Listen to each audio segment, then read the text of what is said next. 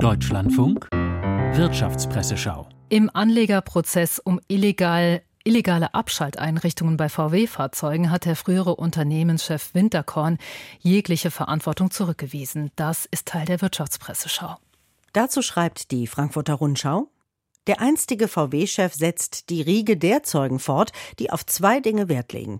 Sie haben nichts vom Betrug gewusst, aber alle Gremien im VW-Konzern haben funktioniert. Selbst wenn man ihm jedes Wort glaubt, ist schwer nachzuvollziehen, wie das Problem der Abgaswerte über zehn Jahre immer wieder auftauchen kann, ohne vertiefte Aufmerksamkeit des Chefs wert zu sein. Mit der eigenen Unschuld bezeugt Winterkorn massives Versagen.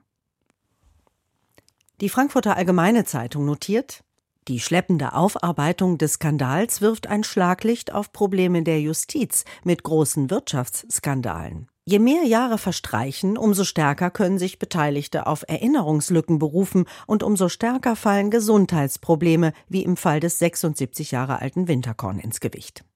Um schneller zu werden, müssen die Ermittlungsbehörden mehr Personal bekommen. Der Prozess läuft seit 2016 und könnte sich bis nächstes Jahr hinziehen. Wenigstens hier sieht der Gesetzgeber Handlungsbedarf und will eine Reform starten.